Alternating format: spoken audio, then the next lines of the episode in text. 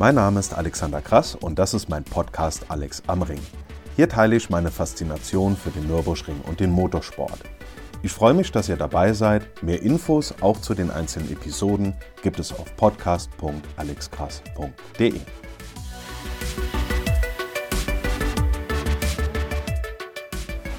Kommende Woche steht das Highlight des Jahres auf dem Programm, das 24-Stunden-Rennen auf dem Nürburgring. Und das ist eine ideale Gelegenheit für den Start der zweiten Staffel dieses Podcasts. Heute soll es um das Rennen generell gehen und nächste Woche gibt es dann eine Episode zur Geschichte der 24 Stunden mit Anekdoten, Kuriositäten und Wissenswerten. Die könnt ihr dann zum Beispiel wunderbar auf dem Weg zum Ring hören.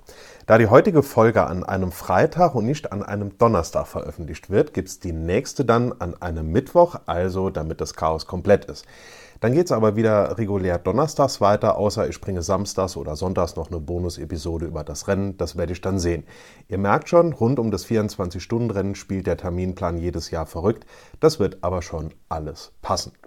Heute gibt es also Infos zum Rennen an sich. Ich werde auf Strecke, Fahrzeuge, Reglement, Rahmenrennen und so weiter eingehen und natürlich noch ein paar persönliche Tipps geben, worauf ihr achten solltet, vor allem natürlich dann, wenn ihr vor Ort seid was ich jedem von euch auch unter den gegebenen Bedingungen absolut empfehlen möchte. Ja, wir haben immer noch Corona und an der Nordschleife wird es beim 24-Stunden-Rennen leider auch in diesem Jahr keine Zuschauer geben. Natürlich gab es da wieder das ein oder andere Gemecker von Leuten, denen, wie soll ich sagen, wohl noch nicht ganz aufgefallen war, dass seit März 2020 weltweit alles nicht mehr so ganz einfach ist. Deutlich mehr Menschen waren und sind allerdings wirklich froh, dass das Rennen überhaupt stattfinden kann und dass Zuschauer zumindest an der Grand Prix-Strecke zugelassen sind. Ich freue mich natürlich auch. Ich werde wie gehabt für den Nürburgring in den VIP-Lounges moderieren und da freue ich mich schon sehr drauf, unter anderem, weil dort auch eine ganze Reihe von tollen Interviewgästen kommt. Generell gilt, das 24-Stunden-Rennen auf dem Nürburgring ist einfach eine großartige Veranstaltung mit einer ganz besonderen Atmosphäre, die man auch nur bei diesem Rennen erleben kann. Das kann man auch niemandem erklären, der noch nicht selber dabei war. Das kann man nur dann verstehen, wenn man das selbst mal live vor Ort erlebt hat. Auch in diesem Jahr wird das wieder ein Riesenspektakel mit fünf verschiedenen Rennserien, einer dreistelligen Anzahl an Autos verschiedenster Arten und Reglements hunderten Fahrern, unzähligen Sportwarten sowie vielen, vielen Helfern und Aktiven, die rund um die Strecke und im Fahrerlager einfach dafür sorgen, dass diese Veranstaltung funktioniert. Zu den Rennserien mit der RCN fahren donnerstags morgens die Amateur- und Nachwuchsfahrer, sagen wir mal. Wir werden wunderschöne Fahrzeuge bei den 24 Stunden Classics sehen und dann ist da natürlich noch die Tourenwagen der Elite bei der die Tourenwagen Elite. Herrgott, kriege ich so ein einfaches Wort nicht raus. Die Tourenwagen-Elite bei der WTCR da, die im Rahmen des 24-Stunden-Rennens ihr Saisonhighlight fährt. Also auch neben der eigentlichen Hauptveranstaltung werden viel Abwechslung und toller Motorsport geboten. Fangen wir an mit der Strecke, auf der das Rennen stattfindet. Gefahren wird wie immer bei der Langstrecke die Kombination aus Nordschleife und Grand Prix-Kurs, letzterer allerdings nicht wie bei der NLS, sondern ohne Mercedes Arena und dafür mit der Müllenbach-Schleife.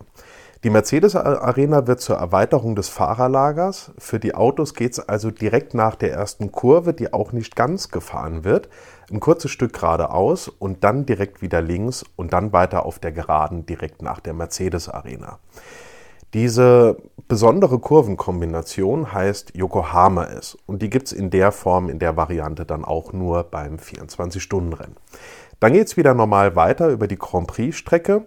Kurz vor dem Abzweig auf die Nordschleife wird noch die flüssigere Variante der Vedol-Schikane genommen und dann geht's ab auf die alte Strecke des Nürburgrings, also dorthin, wo es erst wirklich richtig spannend wird. Alles in allem eine Strecke von 25,378 Kilometern Länge und ein prima Kompromiss zwischen der für die Rahmenserie notwendigen Erweiterung des Fahrerlagers auf der einen Seite und dem Platzbedarf der ganzen Rennwagen auf der Strecke auf der anderen Seite. Bezüglich der Rennwagen sind wir hier, ich sag mal, analog zur Langstreckenmeisterschaft unterwegs. Da habe ich in Episode 4 der ersten Staffel von, ich glaube, vom 25. März, habe ich dazu schon so ziemlich alles gesagt, deswegen hier nur nochmal die Kurzform. Das Feld, das große Feld, ist in Gruppen und Klassen eingeteilt. Die fahren also nicht alle um den Gesamtsieg, sondern die meisten um die jeweiligen Klassenplatzierungen. Im Starterfeld haben wir als erste Gruppe die 24 Stunden Specials, das heißt die richtig großen Rennfahrzeuge, die halt eben je nach Hubraum und eventueller Aufladung durch Turbo oder Kompressor dann in verschiedene Klassen eingeteilt sind. Dann haben wir die Gruppe der VLN Produktionswagen, das bedeutet die zu Rennwagen umgebauten Serienfahrzeuge. Die sind ebenfalls wie die Specials in verschiedene Klassen eingeteilt. Dazu kommt noch die Klasse AT, also Fahrzeuge mit alternativen Treibstoffen. Wir haben die Fahrzeuge nach TCR-Reglement. Wir haben die Cup 3 mit den Cayman GT4. Dann haben wir, bevor ich was vergesse, die Cup 5 mit den Fahrzeugen des BMW M2 CS Racing Cup.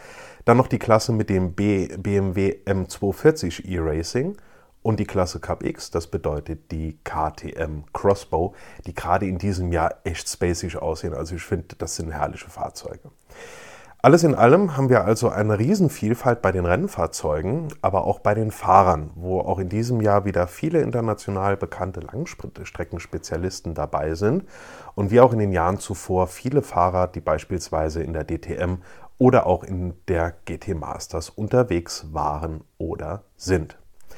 Wichtig ist bezüglich der Top-Fahrzeuge wieder die sogenannte Balance of Performance. Das bedeutet, dass die Fahrzeuge in bestimmten Klassen, nicht alle, durch verschiedene Stellschrauben wie zum Beispiel Restriktorgröße, Gewicht, Ladedruckbegrenzung, Kraftstoffmenge, Bodenfreiheit und andere Faktoren in der Leistung aneinander angeglichen werden. Das Ergebnis dieser Balance of Performance ist bekannt, Action ohne Ende. Die Fahrzeuge einer Klasse sind dann sehr nah beieinander und das garantiert natürlich Spannung für die Zuschauer. Jetzt konkret zum Rennen in diesem Jahr. Insgesamt, wir sind jetzt bei der vorläufigen Nennungsliste, sind 125 Rennwagen angemeldet. Davon 35 GT3-Fahrzeuge. Natürlich wieder mehrere Fahrer pro Fahrzeug, also insgesamt ein Fahrerfeld von irgendwas zwischen 400 und 500 Fahrern. Wer das jetzt genau wissen möchte, darf gerne auf der Starterliste nachzählen. Die verlinke ich genauso wie den Zeitplan und die Gruppen- bzw. Klasseneinteilung in den Show Notes auf meiner Website. Zurück zum Rennen. Vergangenes Jahr, das erste 24-Stunden-Rennen unter Corona-Bedingungen, waren es 97 Fahrzeuge Trotz Corona haben wir also jetzt eine ordentliche Steigerung und das ist natürlich einfach mega. Dass das Rennen auch überhaupt stattfinden kann in diesen Zeiten und vor allem, dass der Nürburgring ein im letzten Jahr erprobtes und dann über die Zeit noch weiterentwickeltes Konzept vorgelegt hat, das Zuschauer ermöglicht, ist einfach großartig dass dann trotz der Krise in verschiedenen Bereichen, die auch die Teams und hier vor allem die kleinen Teams wirklich hart trifft, immer noch 125 Fahrzeuge und damit fast ein Drittel mehr am Start sind als im vergangenen Jahr, ist ein Riesenerfolg aller Beteiligten, meiner Meinung nach. Ich finde es wirklich mega, dass trotz der ganzen Belastungen so ein großes Starterfeld im Vergleich jetzt ähm, zustande gekommen ist. Da weniger Verkehr auf der Strecke sein wird, weil weniger Autos als in den Jahren vor 2020, kann es sogar sein, dass je nach Wetter ein neuer Distanzrekord hingelegt werden kann. Der liegt momentan bei knapp unter 4000 Kilometern ähm, des führenden Fahrzeugs oder des äh, Gesamtsiegers.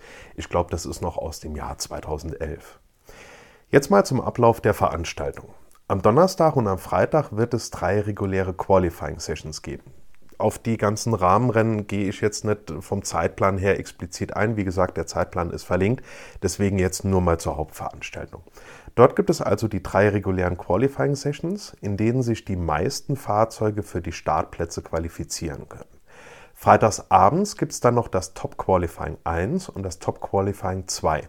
Und die aus dem zweiten Quali sind dann die, die während des Rennens diese blauen Blitzlichter in der Frontscheibe haben und dementsprechend für die Zuschauer, für die Zuschauer auch am Fernseher und für die anderen Teilnehmer als die schnellsten im Feld erkennbar sind. Wer genau jetzt an welchem Top-Qualifying teilnimmt, ergibt sich aus einer bestimmten Kombination der Ergebnisse der vorher in der Saison erfolgten NLS-Läufe, dann noch des 24-Stunden-Quali-Rennens, was vor ein paar Wochen stattgefunden hat, was übrigens auch richtig spannend war, und der anderen Qualifying-Sessions aus den beiden Tagen zuvor. Das hängt also alles von den Ergebnissen und den Starterzahlen ab, wie da was gerechnet wird. Am Ende kann man vereinfacht sagen, die Fahrzeuge, die Samstagnachmittags in den vorderen Positionen stehen, kommen über ein, ich sag mal, gestaffeltes System auf ihre Plätze Und von daher sind neben dem Nachttraining am Donnerstagabend auch die beiden Top-Qualifyings am Freitagabend wirklich spannend. Die solltet ihr nicht verpassen, entweder daheim oder direkt an der Strecke. Die Startaufstellung ist dann wie gehabt. Es gibt je nach Teilnehmerfeld bis zu drei Gruppen. Die gehen um kurz nach drei in die Einführungsrunde hinter dem jeweiligen Führungsfahrzeug. Dann heißt es wieder Reifen warm fahren. Ab der Tiergartensenke geht es wie gehabt in die Gridposition und dann schön zu zweit nebeneinander in Richtung Startenziel. Dann heißt Vollgas. Wir haben also auch wie bei der NLS einen fliegenden Start, den sogenannten Indianapolis-Start. Allerdings nicht um 12 Uhr, sondern um 15.30 Uhr. Und wenn ich sage einen fliegenden Start, dann ähm, ist das genau genommen falsch, denn wir werden ja mehr als nur einen Start sehen durch die Startgruppen. Dann haben wir genau einen Tag Zeit, im besten Fall, wenn nichts unterbrochen werden muss, um einfach tolle Rennaction zu erleben. Zu meinen persönlichen Highlights, auf die ihr während des Rennens achten solltet, wie gesagt, gleich noch mehr. Vorher gerade noch zu einem Unterschied. Im Gegensatz zur Langstreckenmeisterschaft wird nach Ablauf der Rennzeit nicht gewartet, bis der Führende die Ziellinie überquert und erst dann das Rennen offiziell beendet, sondern direkt nach dem Ablauf der 24 Stunden. Selbst wenn also gerade durch Zufall das langsamste Auto im gesamten Feld nach genau 24 Stunden als erstes die Ziellinie überquert, sieht dann quasi dieses Auto noch vor allen anderen die schwarz-weiß karierte Flagge. Jedes Jahr gibt es nach Ablauf der Rennzeit einfach einen Riesenjubel an der Boxenmauer. Da lohnt es sich in jedem Fall genauer hinzusehen, was natürlich dann besonders gut gesehen werden kann, wenn ihr Tickets habt für die Haupttribüne. Jetzt versprochen zu meinen persönlichen Highlights, worauf ihr in jedem Fall achten solltet und einige der Punkte, die das 24-Stunden-Rennen für mich so besonders machen. Das ist dieses Jahr mein 15. 24-Stunden-Rennen und wie jedes Jahr freue ich mich einfach total drauf. Das ist für mich einfach absolutes Highlight.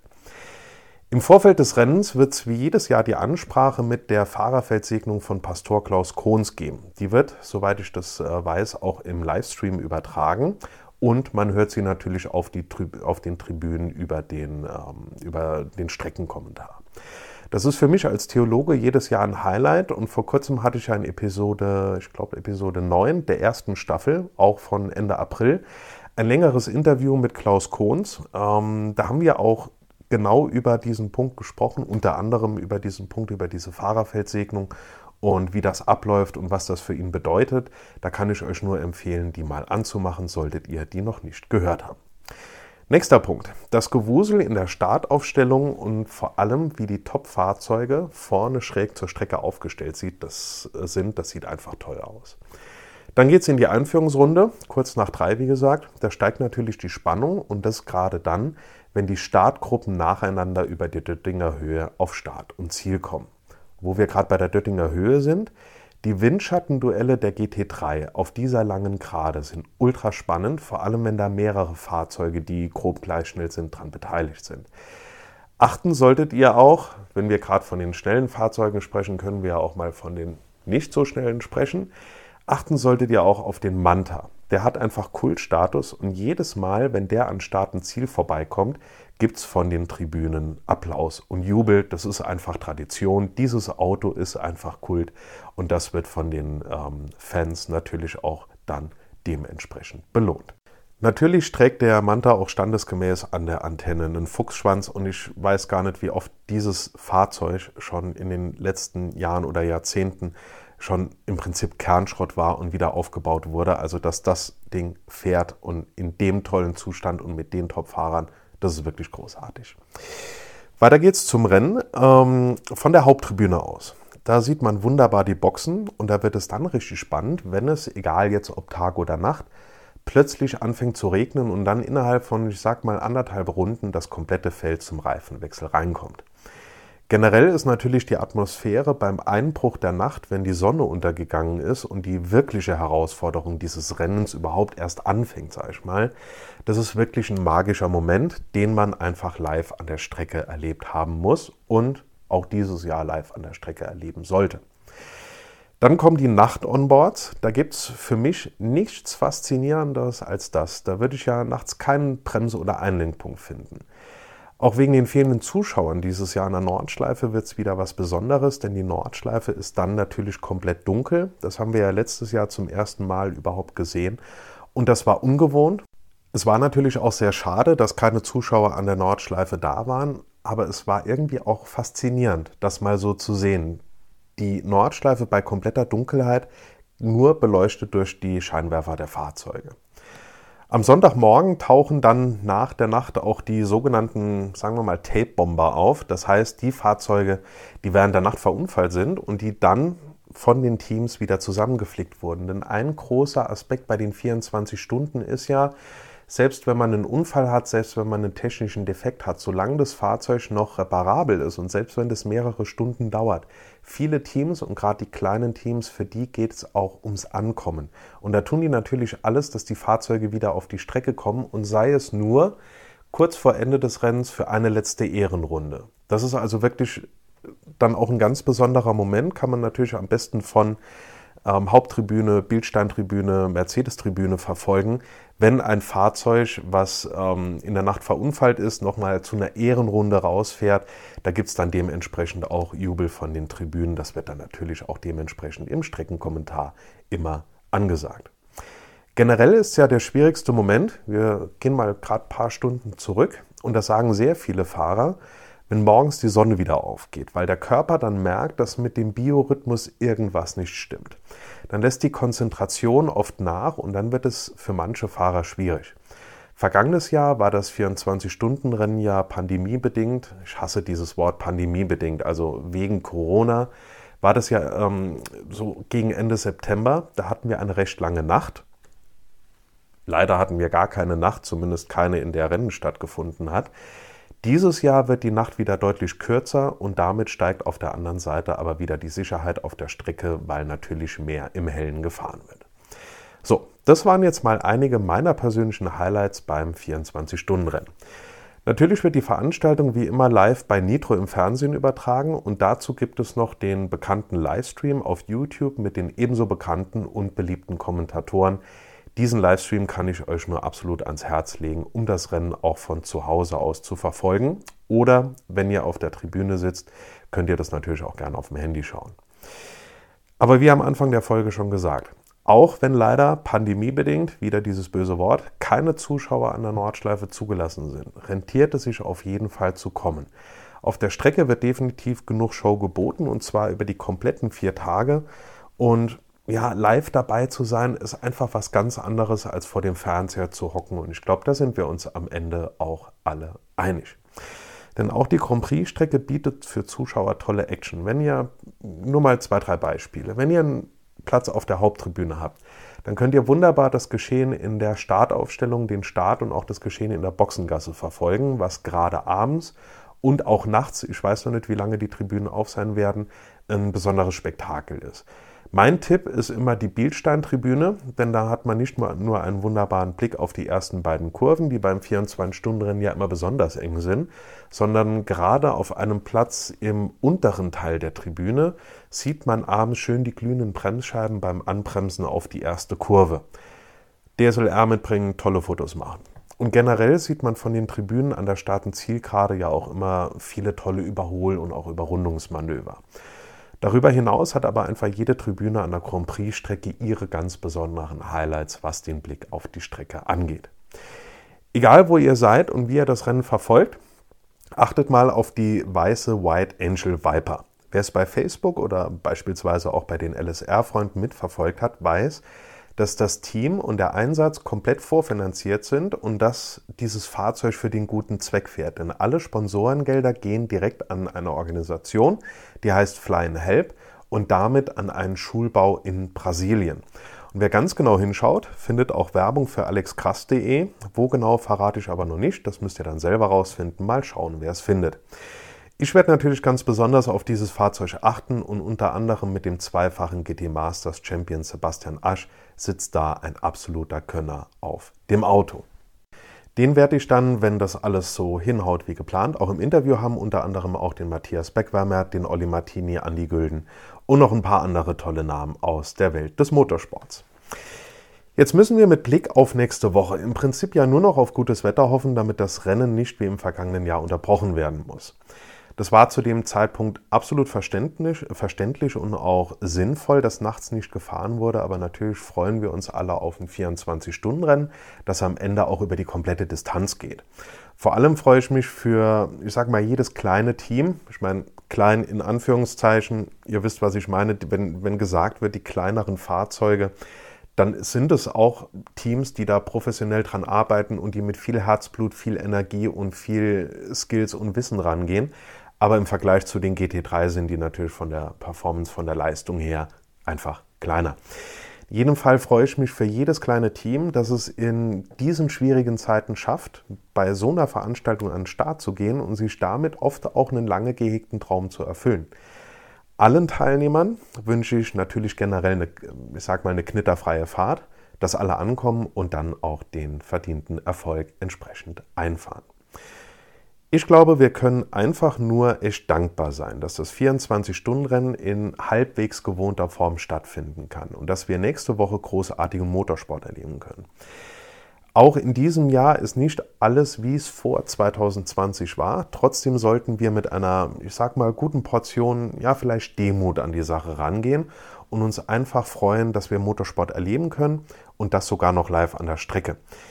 Abgesehen von diesem super wichtigen wirtschaftlichen und finanziellen Aspekt für den Nürburgring, für die Teams, für die Pensions und, Pensionen und Hotels, für die komplette Region, da hängen ja tausende Arbeitsplätze und tausende wirtschaftliche Existenzen dran, ähm, dass am Nürburgring auch in diesen Pandemiezeiten Motorsport äh, stattfinden kann. Und der Rest, der wird Stück für Stück wiederkommen und dann wird es hoffentlich bald wieder halbwegs normal weitergehen freuen wir uns bis dahin einfach über das, was uns trotz dieser Pandemie ermöglicht wird. So, das war mein Wort zum Freitag. In den Show Notes auf podcast.alexkrass.de habe ich euch noch die Starterliste, den Zeitplan sowie eine Übersicht über die Gruppen und die Klassen verlinkt. Was auf der Strecke so los ist und welches Fahrzeug sich mit welcher Geschwindigkeit gerade wo befindet, das seht ihr in der GPS-Auge-App. Die verlinke ich auch für iOS und Android und die kann ich euch auch nur sehr empfehlen, um das Rennen genauer zu verfolgen, sei es jetzt irgendwie live auf der Tribüne oder in der Lounge oder in der Box oder zu Hause vorm Fernseher oder vorm Livestream. Wie versprochen gibt es nächste Woche dann eine Episode zur Geschichte des 24-Stunden-Rennens, dazu noch einige Kuriositäten und Anekdoten. Und dann sind wir alle auch richtig eingestimmt auf das Motorsport-Highlight des Jahres hier am Nürburgring. Es gilt wie immer, bei Fragen, Anregungen, Ideen und so weiter einfach eine Mail an podcast.alexgras.de. Und ich sage wie immer vielen Dank fürs Zuhören und bis zur nächsten Folge von Alex am Ring. Ich freue mich drauf.